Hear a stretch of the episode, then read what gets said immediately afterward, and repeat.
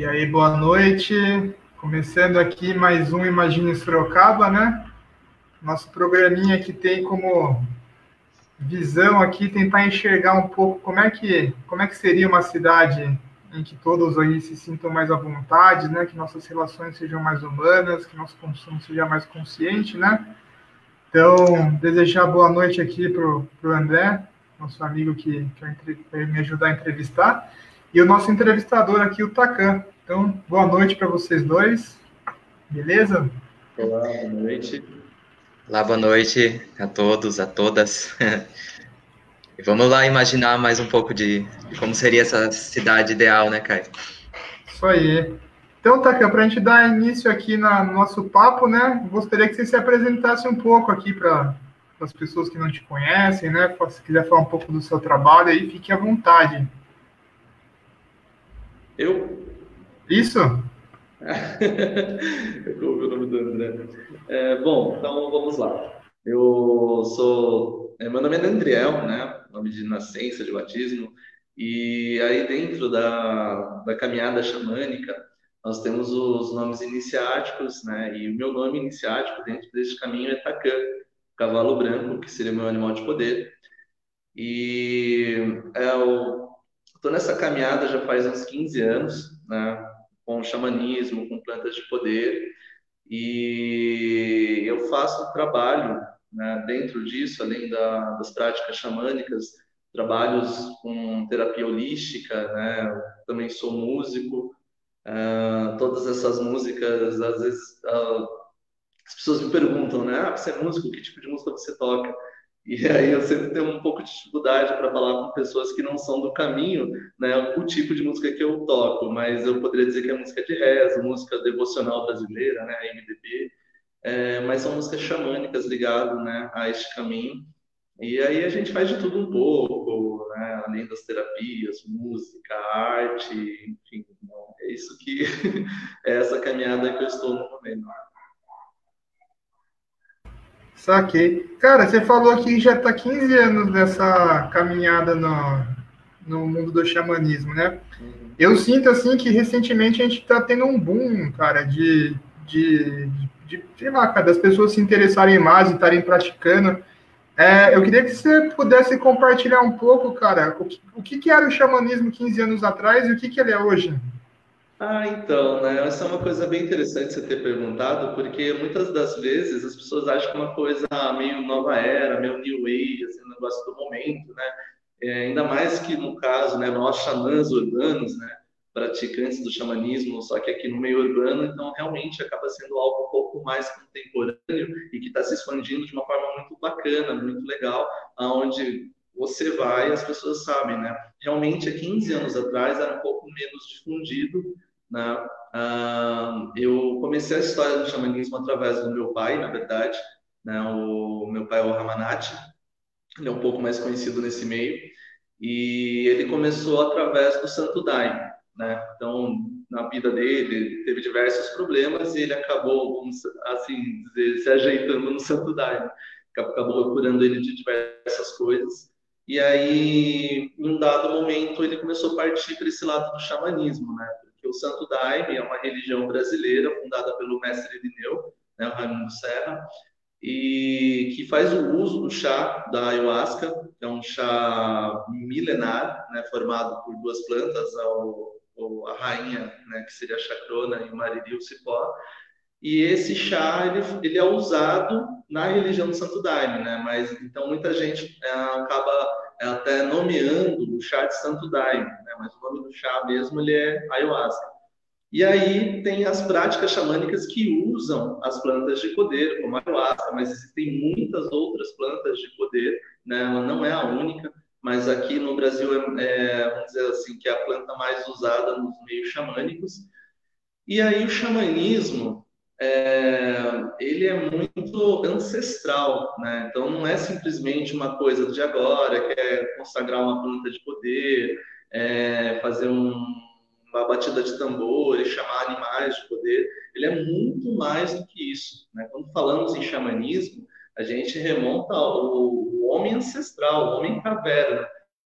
né? Aquele homem que não tinha conhecimento científico das coisas e que para de certa forma entender o mundo como ele era, ele ele dava a importância de entidades aos, aos fenômenos naturais, né? Assim como a vibração das palavras, né? Quando você pega assim cantos ancestrais é, geralmente eles assim, né? Ah, ei, ei, oh, ai, ai, ai, né? São, são cantos vocálicos, porque através das vibrações esses primeiros homens eles já entendiam a importância de como a forma do curandeirismo ativava as vibrações dentro da, das pessoas para fazer as suas curas. E aí foi através das vibrações da voz, através das plantas curativas, né? E assim a humanidade ela foi aprendendo a observar a natureza para poder aplicar no dia a dia, né? Aprender com os animais. Então, em tese, o xamanismo ele é a mãe, a matriz de qualquer crença que a gente possa ter nos dias de hoje, né? Então, é, é um assunto assim que, né, se a gente for falar mesmo a raiz, buscar lá atrás, a gente vai cair a noite toda conversando. Mas o xamanismo, ele é em si realmente aquilo que, que dá base a todos os tipos de crenças que nós temos hoje. Então não é uma coisa contemporânea, é muito ancestral. É, e você falou do, do xamanismo urbano, né, Takan? Eu queria que você falasse um pouco, assim, como que é, é, trazer essa questão, né, de... Porque o xamanismo é muito ligado com a natureza, né, e tudo mais. Como é trazer para dentro da cidade, né, isso, né? Que a gente percebe muito aqui na... Principalmente aqui em São Paulo, assim, a gente tem muito desse, desse chamado xamanismo urbano, né?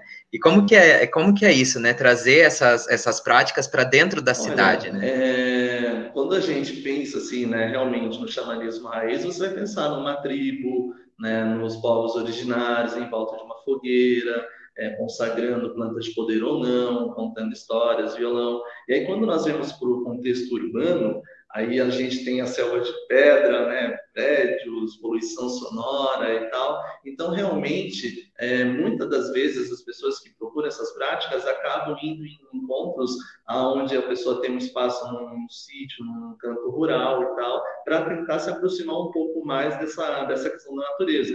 Mas não é impossível você praticar o xamanismo no meio urbano porque, como né, disse ali no começo, o xamanismo são essas práticas de autoconhecimento, de você realmente estar é, ligado ali com a natureza, que é um animal de poder, né, que, se a gente começar a falar de animal de poder, também abre um leque enorme para a gente poder estar falando disso, mas a, a, questão de você praticar o xamanismo é você estar em contato com esses, com essas, é, essas energias que movem o, praticante do xamã e não tem que, de fato, estar na natureza, né? Quando você traz isso para o meio urbano, é realmente fazer a, a, trazer essa essência né, do, da floresta, por assim dizer, para cá. E, e, lembrar que toda, toda essa energia, não, você não precisa estar num espaço, é, lógico, se você estiver numa floresta, isso ajuda, mas você traz essa energia de dentro de você. Então, se você estiver bem alinhado com isso, você pode estar no meio de uma multidão, fechar os seus olhos e se alinhar com esse tipo de energia, né? No caso aqui, que nem a gente faz trabalhos xamânicos, é, não dá para fazer uma fogueira, a gente faz uma pira, né? Coloca ali um fogo no, na pira, a gente não tem uma, uma floresta, mas a gente tem as nossas plantinhas nos vasos plantados no espaço, né? Tudo isso, essa questão que consegue trazer um pouco dessa essência da forma que dá. Não, e, e nisso que você está falando da gente tentar trazer um pouco dessa essência, né, para pro, os trabalhos e etc, né? Remete um pouco ao, ao, nosso cotidiano, né, cara? Que, enfim, a gente vive num, num, numa vida urbanizada em casas, em prédios, enfim, né? E a gente começa a entender um pouco mais, cara, quando a gente se aprofunda aí nesses meios espirituais, assim, enfim, que um organismo vivo ele precisa tá com uma planta, ele precisa de um animal, né? Ele precisa tá, tá com todo esse sistema acontecendo ao redor, né? E cara, puxando esse gancho, já que você está trabalhando com terapia e tudo mais, você já, já participou de algum processo, cara, no qual a pessoa, tipo, deu esse start no meio de um, de um trabalho, de um ritual, falando, tipo, poxa, preciso estar tá mais próximo da natureza, preciso estar tá, tá tendo, tipo, cuidando de plantas em casa. Você consegue ter, ter algum relato assim? É, como eu trabalho é, com as terapias xamânicas e, e também fazemos o uso de plantas expansoras da consciência, né? A ayahuasca, por exemplo, né? o chá da ayahuasca. É muito normal, na verdade, uma pessoa que consagra uma planta de poder expansora da consciência pela primeira vez, eu costumo dizer que a mente ela é como uma bexiga, né? Então você tem ali a bexiga, um desenho nela, e você vai encher essa bexiga a primeira vez, e aí você vai ver aquele desenho, por mais que ela volte a esvaziar, ela não volta ao seu tamanho normal. A mesma coisa é uma mente expandida através de uma planta de poder. Então é muito comum que a pessoa pode consagrar apenas uma vez, né, fazer a consagração de uma planta expansora da consciência e nunca mais na vida consagrar, mas ela vai mudar. Né? E uma das coisas mais comuns a acontecer é exatamente isso: é a pessoa ter essa percepção de empatia né, pelo mundo. E quando eu falo mundo, não estou dizendo apenas pelo, pela sociedade humana, mas por tudo. Então, a pessoa, quando ela começa a adentrar esse caminho, é muito comum que ela se, é, é, tenha uma questão de se tornar vegetariana, depois partir para o veganismo, essa questão de ter mais empatia com as plantas, né, de às vezes ver a, acontece às vezes a prefeitura tem que botar uma, uma árvore que tal uma coisa a pessoa falar não não vai cortar essa árvore e tal né? Então é, é muito comum esse tipo de percepção é, despertar dentro das pessoas que começam a adentrar a esse caminho né? então você fez essa pergunta se eu já vi eu vou falar para você que inúmeras vezes muitas vezes mesmo eu já perdi a conta de quantas pessoas adentraram no, no, no vegetarianismo através né, dessa caminhada. Né? Só por uma questão de percepção, de empatia por todo ser vivo, né? seja ele planta, mineral ou animal. É, eu vou aproveitar aqui o gancho e eu vou, eu tenho um relato meu, né? que eu comecei a praticar, a praticar o xamanismo há oito anos, né? E uma das primeiras coisas que eu, que eu percebi de mudança assim em mim, né, quando eu consagrei a ayahuasca, foi ter virado vegetariano. Que antes eu era super carnívoro, assim, comia muita carne, muita carne. Minha família é toda carnívora, né? De vem do sítio, então tem toda essa essa essa cultura, né? E eu me tornei vegetariano, né? E trouxe essa conexão. Então realmente é uma um, é, que nem você falou, né, do, por mais que a gente esteja dentro da cidade, a gente está ali, né, rodeado da, das nossas plantas, dos animais, assim, e tudo isso vai ajudando, né, para que a gente consiga se equilibrar mais, até nessa, nessa correria, nessa loucura que é o dia a dia aqui na cidade, né, né Tacan?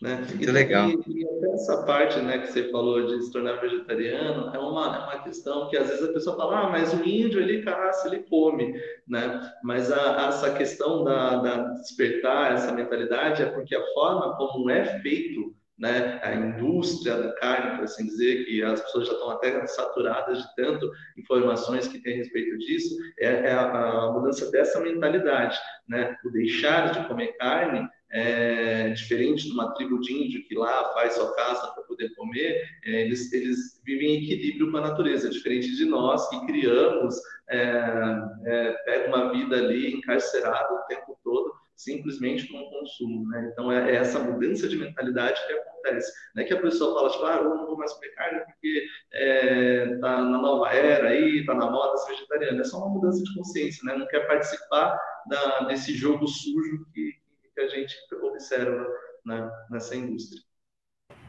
Não, é isso mesmo, né? Tipo, vocês estão falando aí do, do lance da, da carne, né? O ato em si de comer carne, ele não, não tem nada de, de errado, ele é um hábito que sempre existiu, né? O lance de verdade é, é o animal, cara, que praticamente ele, é, ele nasce já com o intuito de, de virar comida, né, cara? Ele não tem uma vida, ele não ele é um ser vivo que não viveu, cara. Isso é o, é o, é o mais doloroso de tudo, talvez, né? E, e, e, isso faz parte da consciência, né, cara? De você saber um pouco da origem do, do seu alimento. Você sabe que, tipo, um alimento no qual, sei lá, a gente aqui gosta de promover os orgânicos, você sabe que tem, tipo, uma família por trás que tá lá dedicando a sua vida para produzir o alimento e colhe com o maior carinho e tá feliz de vender para você e tudo mais. Diferente de uma, de uma empresa aí que tá tipo, causando só morte, não tá nem aí como é que, o, que esse alimento chega na, na sua casa, né? Isso, isso que, é o, que, é o, que é o problema. Exatamente. Você sabe que o xamanismo, né, essa questão da, de você ter esse respeito pela vida, ah, uma vez uma irmãzinha estava no espaço e ela era vegana, né? E aí ela, ela viu meu tambor, tambor é de couro, né? Eu tenho umas maracas também, com couro animal e tal, e eu vi que ela já meio que torceu um pouco uh, o bico, assim, né? Ficou olhando, e aí veio me questionar e perguntou, falou, olha, é, você acha certo né, ter instrumentos de couro? E dentro do que eu aprendi no xamanismo, esse respeito pela vida animal, é que muitas das vezes, né, então vamos agora falar de instrumentos de poder, por exemplo, o animal ele teve uma vida é, em vão, por assim dizer, né? Ele, ele, foi criado, ele foi morto e tal, e o ato de pegar esse couro animal para estar tá trabalhando, seja no focar de pena, seja ali no tambor xamânico, alguma coisa, você dignifica a morte daquele animal que viveu em vão. E a partir daquele momento, aquela energia animal que, que às vezes não teve sua vida plena, ela, ela passa ali para aquele instrumento de poder e a partir daquele momento é um instrumento curador, né? Então aquele animal ele não morreu em vão, aquela energia vai me acompanhar dentro do dentro do xamanismo ali naquele tambor que foi honrado, né? No caso meu tambor fui eu mesmo quem confeccionou, então eu posso dizer que eu fiz a eu cantei enquanto ia trabalhando aquele aquele coro, eu fiz orações, eu honrei aquele espírito animal como como foi me ensinado, e esse tambor hoje é um tambor que eu, que eu pratico muitos trabalhos de cura, através das vibrações, e eu sinto que o, o espírito animal que ali estava, ele foi honrado. Então, esse é um dos princípios do xamanismo, é honrar espírito animal, é honrar o povo planta, o povo mineral, os quatro patas, né, os alados, enfim, toda, todo esse universo que, que nos rodeia. Né? Assim como um exemplo que você pode, assim, sei se vocês lembram daquele filme Avatar, né? Ah, os bichos azul lá, tem uma parte onde eles estão caçando e assim que eles abatem o animal, ele fala gratidão pelo seu espírito, né? Que agora vai alimentar a minha tribo e eu honro a sua vida. Então aquilo ali é xamanismo puro, é, é essa questão de você honrar o espírito, você ter essa essa consciência de que todos fazemos parte de um único ser universal. Né? Somos consciências integradas, separadas em corpos diferentes e complementares. Né? Então, essa é a essência do xamanismo. É, que legal, Taka. É, eu sinto muito assim essa questão da, da irmandade, né, dentro do xamanismo, que você engloba todos os seres, né, não só nós, né, seres humanos, mas também os animais, as plantas, todos somos irmãos, né, e até no, dentro da, dos centros xamânicos, né, da, é, dos rituais, a gente sente né, essa irmandade, essa, essa ligação muito forte né, com as pessoas que estão ali também, né? E como que, e, e como que você vê essa questão hoje em dia? Assim, você acha que está faltando irmandade assim aqui no, no mundo, dentro das cidades? É, né? é uma boa pergunta. Porque quando a gente observa o mundo, né, às vezes até o pessoal se encontra aqui né, na Tribo da União, que é o espaço onde eu sou dirigente, e a gente faz o trabalho e tal, então ali todo mundo feliz, né, e acaba o trabalho, aquela felicidade, e aí a gente tem que sair porta fora, voltar para o dia a dia, onde a gente realmente convive com outras pessoas que estão. É, não é uma questão de nós somos mais evoluídos ou não, é uma questão de vibrações. Então, tem gente que está vibrando na energia do amor e tem, tem gente que está umas vibrações mais baixas. Não quer dizer que essa pessoa que está vibrando no amor não possa vir para baixo outra pessoa para cima. Mas a questão é que quando você está no meio, né, onde todo mundo está praticando a mesma coisa, a tendência é que essas vibrações sejam iguais. Então, essa questão de irmandade é muito mais perceptível no espaço xamânico. Quando você sai fora, né, no dia a dia, não é uma questão de falta de irmandade, mas é que as vibrações elas são dissonantes. Né? Então, você às vezes você tá numa vibração super good vibe, muito legal e tal, e você dá de cara com uma pessoa que está numa vibração totalmente baixa, de estresse, de, né, dessa questão do cotidiano. Nós encontramos pessoas num caminho que às vezes nos fazem mal, né? Então, é, essa questão no mundo é simplesmente nós vivemos num planeta onde temos 7 bilhões de seres humanos, né? E que para que essa vibração, que todo mundo adentre numa mesma consciência, é acho que é a missão de cada um, né? E a gente não faz isso através da fala convencendo, não, você tem que ser é, xamã, você tem que ser cristão, você tem que ser budista, né? A palavra, ela pode até convencer, mas o que converte mesmo é exemplo.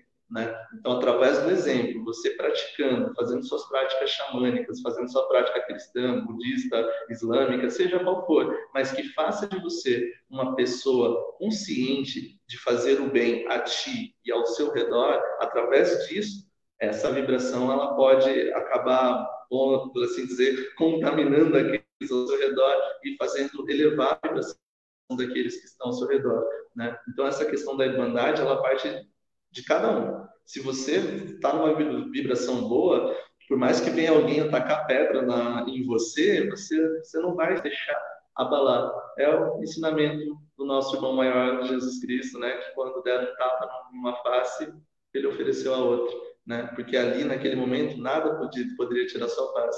E é assim que eu acho que a gente tem que ser também. Né? Senão não adianta a gente falar que o mundo não tem esse espírito de maldade. Isso tem que começar em nós. Tá certo. Ó, já estamos chegando aqui aos 21 minutos, mais ou menos na metade da nossa conversa, então a gente tem que fazer aquela pergunta, né, que não pode faltar no nosso papo. Fala aí pra gente, Taka, como é que você imagina Sorocaba? Fala aí. Poxa, é, como imagina Sorocaba? Eu sou residente daqui desde os meus seis anos de idade, né? Eu sou de Curitiba, na verdade, nasci lá, e aí vim para cá com seis anos, então sou sorocabano, né? 23 anos morando aqui em Sorocaba. E eu acho uma cidade maravilhosa, sabe? É uma cidade gostosa. E se eu pudesse imaginar Sorocaba de uma forma boa, né? Eu sem querer ser esse tipo de pessoa que, nossa, vamos se converter ao xamanismo, né? Mas eu sempre brinco que eu acho que todo mundo deveria é, conhecer né, uma planta expansora da consciência pelo menos uma vez na vida. Como eu disse no exemplo da bexiga, uma, uma mente expandida, ela não, não, não retorna ao seu tamanho normal. Então, se, se as pessoas se dessem essa oportunidade de pelo menos uma vez na vida de, de expandir sua consciência, de se tornar um pouquinho mais empáticos, talvez esse seria um, uma Sorocaba que eu imagino, não uma Sorocaba, mas um mundo em si, né? Mas se a gente pudesse começar por um lugar que seja aqui onde moramos, que fosse uma cidade realmente onde as pessoas fossem mais empáticas, onde as pessoas se importassem um pouco mais com, com a, a natureza, assim, em geral. Todos os seres, né? vivos, viventes, respeitassem as opiniões de cada um, seja a pessoa tendo uma opinião que vai para lá ou para cá, sabe? Mesmo com as divergências, que todo mundo se respeitasse e que fosse um lugar onde você pudesse é, ter essa questão de falar, poxa, eu estou num lugar onde eu me sinto livre mentalmente, espiritualmente, emocionalmente e materialmente, né? os quatro âmbitos onde nós estamos dentro desse mundo. Eu acho que é isso. Não, tá certo. Você comentou, cara, no, no começo do, da, da, sua fala aí, cara, que você gostaria que pelo menos que as pessoas pelo menos uma vez na vida pudessem experimentar ó, as práticas xamânicas, uma erva de, de expansão e tal. É, cara, como é que a gente pode convencer as pessoas, cara? Convencer não, né? Mas como você poderia sugerir, cara? Porque eu, eu quando comento com, com, algumas pessoas, né, cara, vem sempre aquele sentimento de, de medo, na verdade, né? De, de, de querer se encarar de repente, né? Não sei. Como é que você poderia falar para alguém assim que nunca nunca teve acesso para ela pelo menos ter a curiosidade de saber o que é? É um é um tanto quanto polêmico, porque quando falamos de plantas expansoras da consciência, nós estamos falando de plantas psicoativas, né, psicotrópicas, que, que, vão alterar o seu estado de realidade e que se você vai pesquisar através do jornalismo, através de sites e tal, vão ser pautadas como plantas alucinógenas, é, vai mostrar casos de pessoas que, que vieram a óbito, enfim, todas aquelas questões ruins que, que, que criam uma barreira enorme do medo nas pessoas. Então, realmente é um tanto quanto difícil você chegar a esse assunto de falar para a pessoa, não, venha que é legal, né? porque vem esse medo. O que eu tento sempre explicar às pessoas é que essas plantas, ah, elas te botam num estado de consciência que muitas das vezes elas, elas funcionam como uma ferramenta de um auxílio, um hack do sistema, por assim dizer. Porque é um estado de consciência que todos nós somos capazes de alcançar sem planta alguma. Né? Eu mesmo, como é, praticante do xamanismo, que faz a consagração da ayahuasca, eu sempre falo às pessoas que a, a, o, né, o, sentido da coisa não é tomar mais, cada vez mais chá, e sim pelo contrário, tomar cada vez menos, porque é uma planta auxiliadora, onde a gente bota no estado de consciência que é capaz de você alcançar um ano de meditação, né, que nem os yogis, alcança o nirvana, esse, esse, esse, estado de catarse, esse estado de êxtase, mas que leva muito tempo. E as plantas, elas têm essa, essa, essa habilidade, esse poder de pegar você que está aqui embaixo, colocar você lá em cima por um instante, para você ter esse vislumbre do que é esse estado de consciência maior, esse estado forte, onde você pode se encontrar, com viés que passado o efeito ela desce, né? E aí também, é, não, não, puxando sardinha para ayahuasca, que é a planta que eu consagro, mas, por exemplo, se a gente for falar cientificamente, nós temos os princípios ativos dentro de cada planta que faz com que, que ela seja o que ela é, né? Então, se a gente for falar da, do cogumelo, tem a psilocibina, se a gente for falar do, do peiote, tem a mescalina, né? E dentro da ayahuasca nós temos o DMT, que é o dimetiltriptamina né, que seria o, o princípio ativo. E diferente de toda outra qualquer planta que tem esses princípios ativos, o DMT ele não é, é, ele é inerente ao nosso corpo. Nós produzimos DMT. Então a substância que está ali nada mais é que uma substância que é natural ao nosso corpo, só que uma quantidade maior, que é o, é o que faz você sonhar, o que é o, durante seu nascimento, durante sua morte, é, tem grandes picos né, dessa molécula então, e é uma, é uma coisa que faz você entrar nesse estado de consciência e não é ficar viajando, sabe? Não é alucinar, não é. É, é só você ter uma experiência para entender que você entra num estado de consciência aonde você realmente é, tem um contato com o divino. E esse divino, ele vai depender daquilo que você acredita. Então, você pode ver Deus, você pode ver Buda, você pode ver os orixás, você pode ver você pode ver assim mesmo. Mas é um, é um contato com o meu superior que vai te botar no caminho daquilo que você realmente precisa.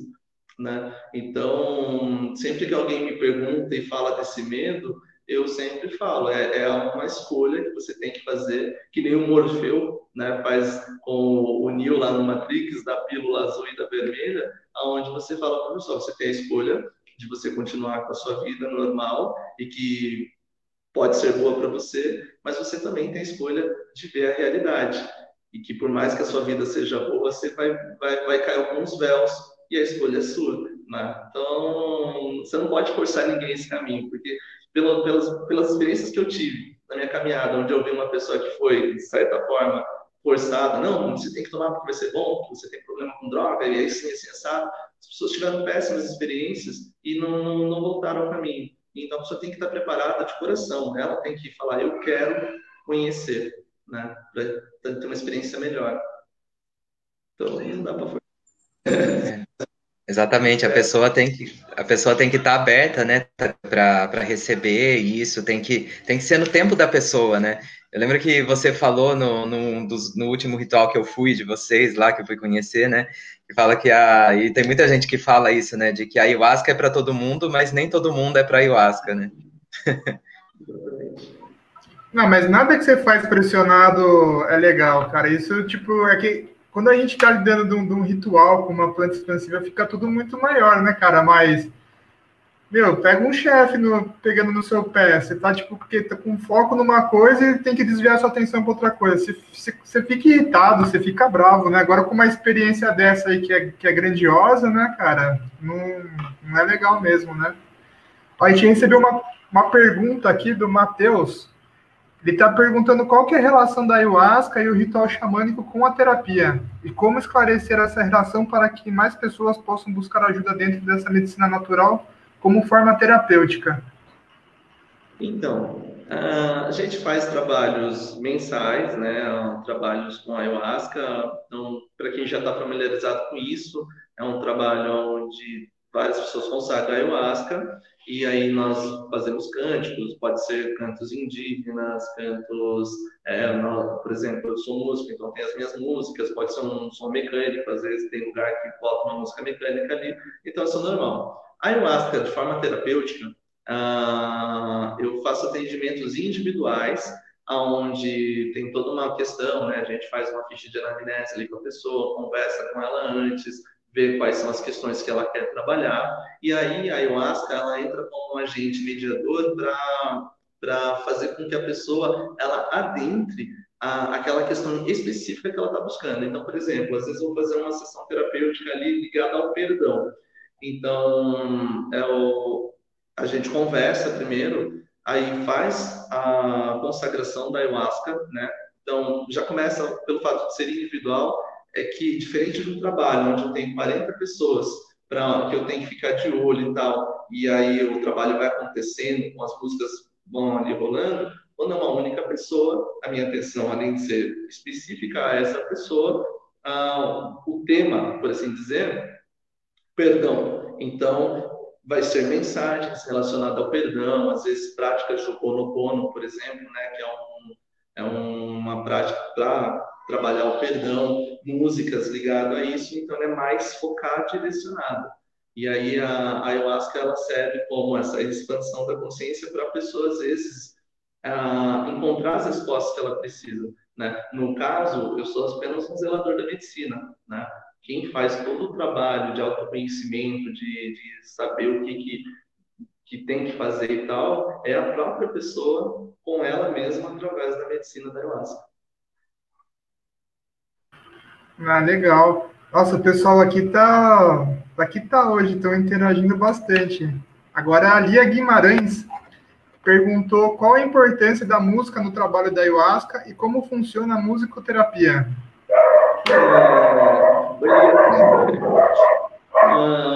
a música, como dito lá no começo que a gente começou a conversar, né, os primeiros homens descobriram um pouco da vibração.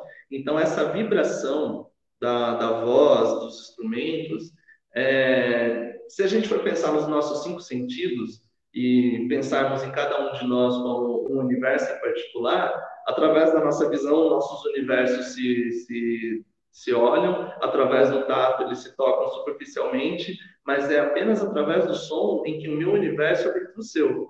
Né? Então isso é um pouco profundo. Através do som, as minhas vibrações elas adentram dentro de ti.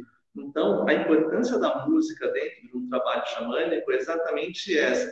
É apenas através da música, do som, da vibração, que nós conseguimos realmente adentrar o universo da pessoa que está ali sendo tratada, para poder tra fazer com que essas vibrações alinhem as vibrações individuais de cada um. Então, a importância da música dentro de um trabalho da ayahuasca é realmente alinhar essas vibrações, como eu disse lá no começo, que às vezes tem pessoa que dá uma vibração aqui, outra aqui embaixo, de pegar e equalizar isso. E aí todo mundo entra na mesma vibração do som, né? E também há, há possibilidades de fazer trabalho em silêncio, né? Então, eu já fiz muito trabalho de ayahuasca em total silêncio, meditação, né? Mas a importância da música seria essa. Ah, legal. Agora foi o Joel de Souza que mandou uma, uma pergunta. Ele perguntou se você consegue fazer as terapias xamânicas é, inclusive com, com o tambor, né, com toda a questão da, da música, sem a pessoa consagrar a ayahuasca? Sim, sim, não. Uh, nós fazemos é, terapias com e sem medicina, né? Então, uh, até porque, como eu disse, a ayahuasca, ela e qualquer outra planta de poder, é uma ferramenta que ajuda a melhorar a, a pessoa alcançar esse estado, mas é possível você adentrar um estado de consciência expandida sem o uso de qualquer medicina, através das batidas rítmicas do tambor, né? aquela batida quase hipnótica contínua e fazendo os cantos certos, é capaz sim da pessoa adentrar e nós fazemos esse tipo de trabalho, sim. Ah, legal, cara. Não, faz, faz, muito sentido mesmo, cara, o lance da, da, da do, do, som ritmado assim contínuo, ele meio que vira um mantra, né, cara? E a partir do momento que você fica concentrado nele, você consegue, tipo, ter, ter, ter um estado meditativo no meio da, da música, né, cara? Eu, eu fiz um tempo maracatu, cara, com, com o pessoal do Mucumbi aqui, e daí, quando veio o mestre lá do Recife, cara, ele fez uma oficina com a gente lá no Campolim, com, sei lá, acho que devia ter umas 50 pessoas tocando alfaia, né, que é aquele tamborzão. E, cara, a gente ficou meia hora, assim, tocando a mesma coisa, velho. Eu sei que chegou uma hora, cara, que o negócio, sei lá, cara, eu, eu, eu acho que eu não tava mais lá, não, cara. É, você entra num estado de catarse. É muito comum você ver isso na Umbanda também né, na Umbanda não, não, tem nenhum tipo de consagração e as pessoas, elas, quem, quem é médium tem essa sensibilidade, entra naquele estado de catarse e aí vem a entidade, o guia, através do batuque, né? Então, é super, super possível, sim. E já que a gente está falando de música, Takan, é, você tem você tem várias músicas autorais, né, que você toca. E como que é esse processo assim, né, de, de compor essas músicas, de, de trazer, de pensar nessa mensagem, né? Porque como você falou, dentro de um dentro do xamanismo, dos rituais, a música é bastante importante, né? Consegue guiar as pessoas. Então, como que é esse processo para você? Olha, é, a, a, gente usa o termo receber, né? né? De canalizar a música. Porque, diferente de uma música onde, vamos dizer assim, de forma comercial, eu penso, tipo, ah, a música tem que falar sobre isso, sobre aquilo, né? Para as pessoas gostarem. É uma coisa, para mim, a forma de, de compor uma música, eu pego o violão, eu começo fazendo som ali, vou combinando notas, e aí, como posso dizer, as vibrações, é quase que, que das notas, elas, elas pedem um tipo de, de, de coisa. Uma vez eu vi uma coisa muito bonita, que o violão, ele é uma madeira, né? E quase que todos os instrumentos que a gente for pensar, eles vêm de, de, de alguma forma natural, né? E o violão, por exemplo, que é uma madeira, um dia ele já foi uma árvore, né? E essa árvore, ela aprendeu a música com os pássaros cantando.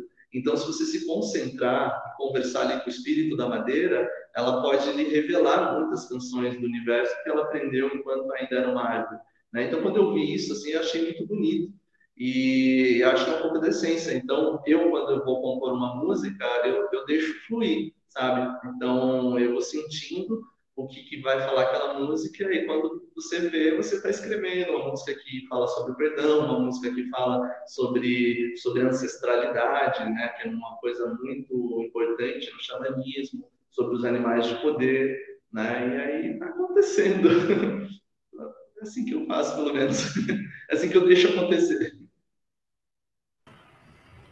Ó, eu não, eu não vou ser a pessoa que vai pedir para você tocar uma música pra gente, mas a Paloma Pinheiro aqui pediu para você tocar um som, cara. Eu toco, se quiser. Eu ia falar disso, tem gente pedindo aí. Peraí, eu vou voltar aqui, peraí, rapidinho. Olha lá. Vamos ter música ao vivo hoje, então, Caio. É, o bom que o pessoal pediu aí, você não é um indelicado para ficar aproveitando aí do entrevistado. Não sei se dá para ouvir bem aí. Dá sim. Bom, vou tocar uma das últimas músicas que eu compus. Vou tocar uma versão mais curta dela. é, que ela fala sobre ancestralidade. Aí eu escolhi tocar ela porque eu acho que ela tem bastante princípios xamânicos. Então, mesmo uma pessoa que não, não seja da caminhada pode entender muita coisa a partir dessa música.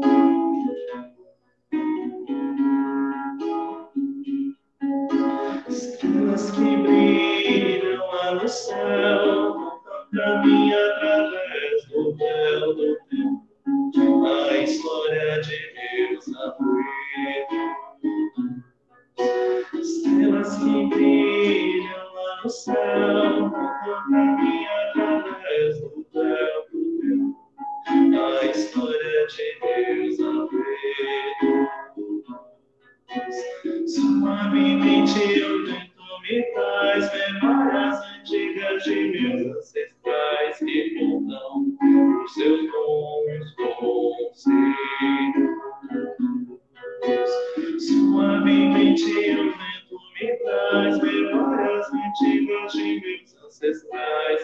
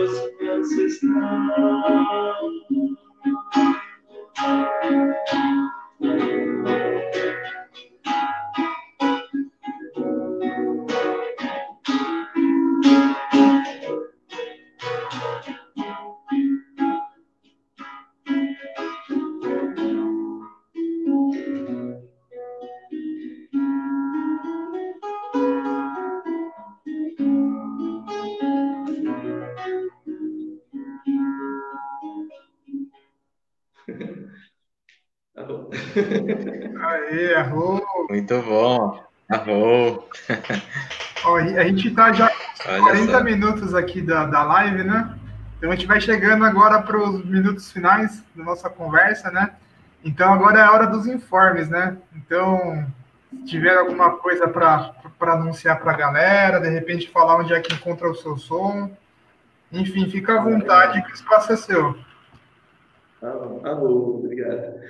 É, bom, é, sou dirigente de uma casa né, xamânica, a Tribo da União, e ah, temos nas redes sociais, se você procurar Tribo da União, você vai achar um canal no YouTube, no SoundCloud, é, onde a gente tem algumas músicas postadas, temos a página no Facebook também, que desde o início lá da pandemia está um pouco paradinho, né? A gente não está realmente realizando as atividades como era antes, mas tem, tem bastante postagem, tem grupo de WhatsApp, então é, se você se sentir à vontade e querer conhecer um pouco mais sobre isso, né, pode procurar a gente, que vai ser um prazer e uma honra né, tá compartilhando um pouco desse caminho.